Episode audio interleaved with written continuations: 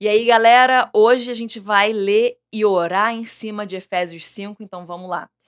Portanto, sejam imitadores de Deus como filhos amados e vivam em amor, como também Cristo nos amou e se entregou por nós, como oferta e sacrifício de aroma agradável a Deus. Que a imoralidade sexual e toda impureza ou avareza não sejam nem sequer mencionados entre vocês, como convém a santos. Não usem linguagem grosseira, não digam coisas tolas nem indecentes, pois isso não convém. Pelo contrário, Digam palavras de ação de graças. Fiquem sabendo disto: nenhuma pessoa imoral, impura ou avarenta, porque a avareza a idolatria, tem herança no reino de Cristo e de Deus. Não se deixem enganar com palavras vazias, porque a ira de Deus vem sobre os filhos da desobediência por causa dessas coisas. Portanto, não participem daquilo que eles fazem, porque no passado vocês eram trevas, mas agora são luz no Senhor. Vivam como filhos Vivam como filhos da luz, porque o fruto da luz consiste em toda bondade, justiça e verdade, tratando de descobrir o que é agradável ao Senhor.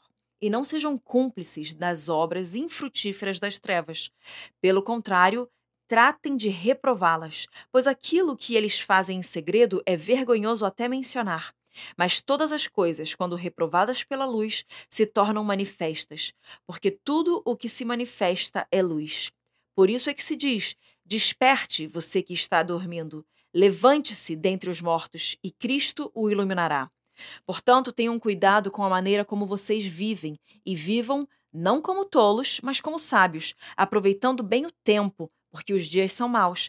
Por esta razão, não sejam insensatos, mas procurem compreender qual é a vontade do Senhor. E não se embriaguem com vinho, pois isso leva à devassidão. Mas deixem-se encher do Espírito, falando entre vocês com salmos, hinos e cânticos espirituais, cantando e louvando com o coração ao Senhor, dando sempre graças por tudo a nosso Deus e Pai, em nome de nosso Senhor Jesus Cristo.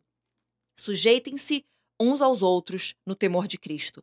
Esposas, que cada uma de vocês se sujeite ao seu próprio marido, como ao Senhor, porque o marido é o cabeça da esposa, como também Cristo é o cabeça da igreja, sendo ele próprio o salvador do corpo. Como, porém, a igreja está sujeita a Cristo, assim também a esposa se sujeite em tudo ao seu próprio marido. Maridos, que cada um de vocês ame a sua esposa, como também Cristo amou a igreja e se entregou por ela, para que a santificasse, tendo-a purificado por meio da lavagem de água pela palavra, para apresentar a si mesmo como igreja gloriosa, sem mancha, nem ruga, nem coisa semelhante, porém santa e sem defeito. Assim também o marido deve amar a sua esposa como ama o próprio corpo. Quem ama a esposa, ama a si mesmo, porque ninguém jamais odiou seu próprio corpo. Ao contrário, o alimenta e cuida dele, como também Cristo faz com a igreja, porque somos membros do seu corpo. Eis porque o homem deixará o seu pai e a sua mãe e se unirá à sua mulher, tornando-se os dois uma só carne. Grande é este mistério, mas eu me refiro a Cristo e à Igreja. No entanto, também quanto a vocês, que cada um ame a própria esposa como a si mesmo e que a esposa respeite o marido. Bom, a gente sabe que é, esse capítulo aqui de Efésios toca nessa questão de, de homem e mulher, marido e esposa, e eu, é o que eu quero focar aqui, não falando de marido e esposa, mas do nosso noivo e da igreja de Cristo como a noiva. Então, a gente vai focar ali no finalzinho. É, é um, é um capítulo muito maravilhoso para variar, né? Ele vai nos ensinando diversas coisas daquilo que a gente deve e não deve falar, daquilo que convém aos santos, é, das formas que a gente deve se portar mesmo, da nossa conduta, para a gente não se deixar enganar por palavras vazias. A gente precisa realmente, assim, entender todas as instruções de Paulo nesse capítulo. Mas para mim, a parte chave desse capítulo é aqui, nesse fim, do versículo 22 ao 30, quando fala sobre as mulheres sendo submissas aos seus próprios maridos como ao Senhor. Então, o ponto número um aqui é que nós precisamos nos submeter ao senhorio de Cristo. Mostra mulheres submissas aos seus maridos, como ao Senhor. Você pode ter Jesus Cristo como seu Salvador, mas é de exima importância, é essencial que você o tenha como seu Senhor. Não só aquele que te salvou das trevas. Não. Mas também aquele que é dono da tua vida, é senhor da sua vida, aquele que manda e governa você. Eu amo entender e ver na minha vida que quem manda na minha vida não sou eu. Tem momentos que eu quero pegar as rédeas, sim, eu e você, a gente às vezes dá aquela puxadinha, né? Mas nós precisamos entregar de volta a Deus. Deus, o Senhor é o Senhor da minha vida. O Senhor é quem manda, o Senhor é quem dirige, o Senhor é quem fala, o Senhor é quem tem a última palavra. E eu quero viver assim porque eu sei que isso é o melhor para mim. Então nós precisamos nos submeter a esse senhorio de Cristo nas nossas vidas. Que você não viva uma vida cristã simplesmente salvo, mas sendo dono do seu próprio nariz. Não que você venha ser salvo e que você venha assim como Paulo fala: eu sou prisioneiro do Senhor Jesus Cristo. Porque eu, eu, eu estou assim completamente endividado a Ele por tudo que Ele fez por mim. Não existe mais como eu viver por mim. Eu tenho que viver Cristo. Eu tenho que viver por Ele. Eu tenho que fazer tudo por Ele. Eu tenho a minha vida completamente dependente, rendida e submetida a Ele, ao senhorio de Cristo. E nós precisamos viver assim.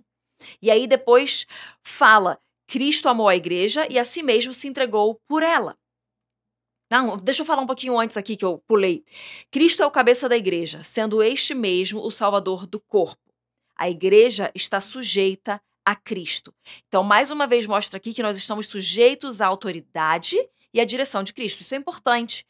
Que nós só podemos, por exemplo, resistir ao diabo se nós estamos submetidos a uma outra autoridade.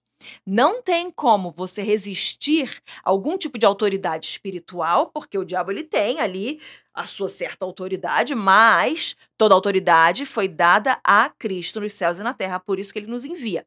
Só que ele tem o, o diabo ele tem o seu poder em certas coisas, especialmente se a gente não está debaixo do senhorio, submissos ao senhorio do Senhor Jesus Cristo e a essa autoridade. Então, para que nós consigamos resistir ao diabo, nós precisamos estar submissos à autoridade de Cristo.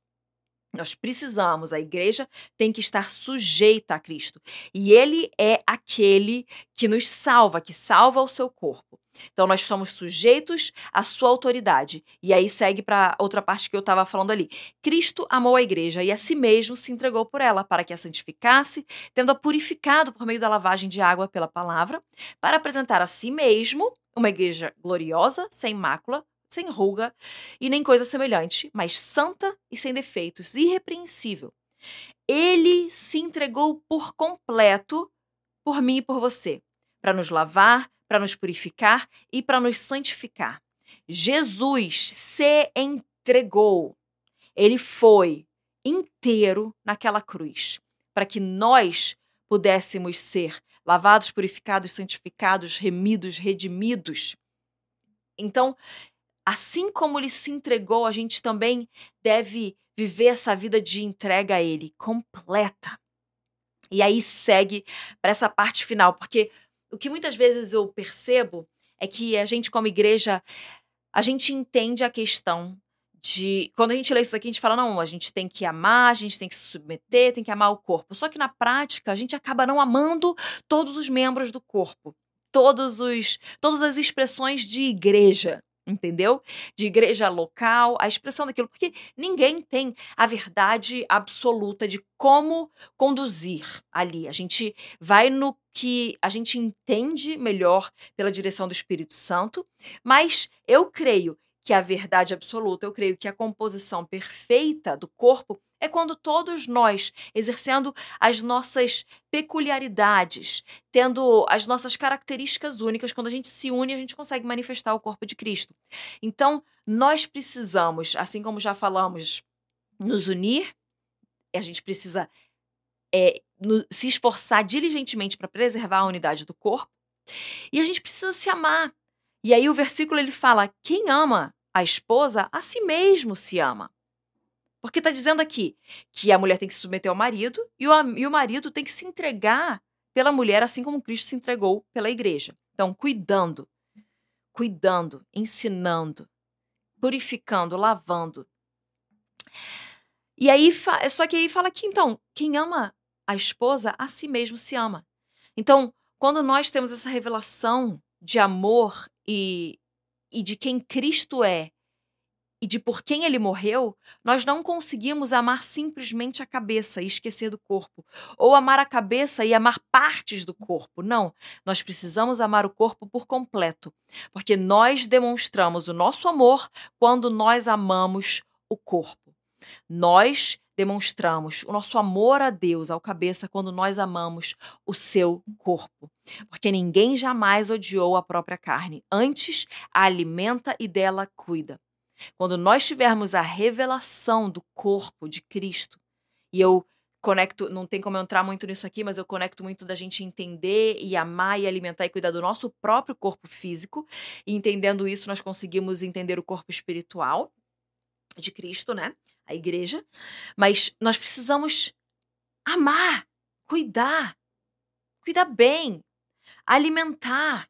A gente precisa, e muitas vezes a gente a gente tenta excluir aí partes do corpo e não cuidar de partes do corpo, sendo que Deus não deu essa opção para gente.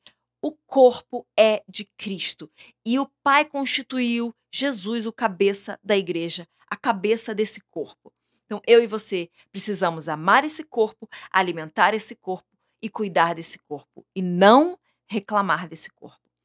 Pai, obrigado porque mais uma vez o Senhor está aqui mostrando a importância da unidade da igreja. E assim como a gente lê aqui, que quem ama a sua esposa a si mesmo se ama. Então, quem ama o noivo, ama o corpo do noivo. Nós queremos ser essas pessoas que amamos o noivo, amamos o cabeça e amamos a igreja de Cristo, o corpo de Cristo. Não tem como nós odiarmos a nossa própria carne. Nós precisamos alimentar e cuidar desse corpo. Eu declaro agora, em nome de Jesus, que você venha ser, e eu também, cheio da revelação do amor que Cristo tem pelo corpo.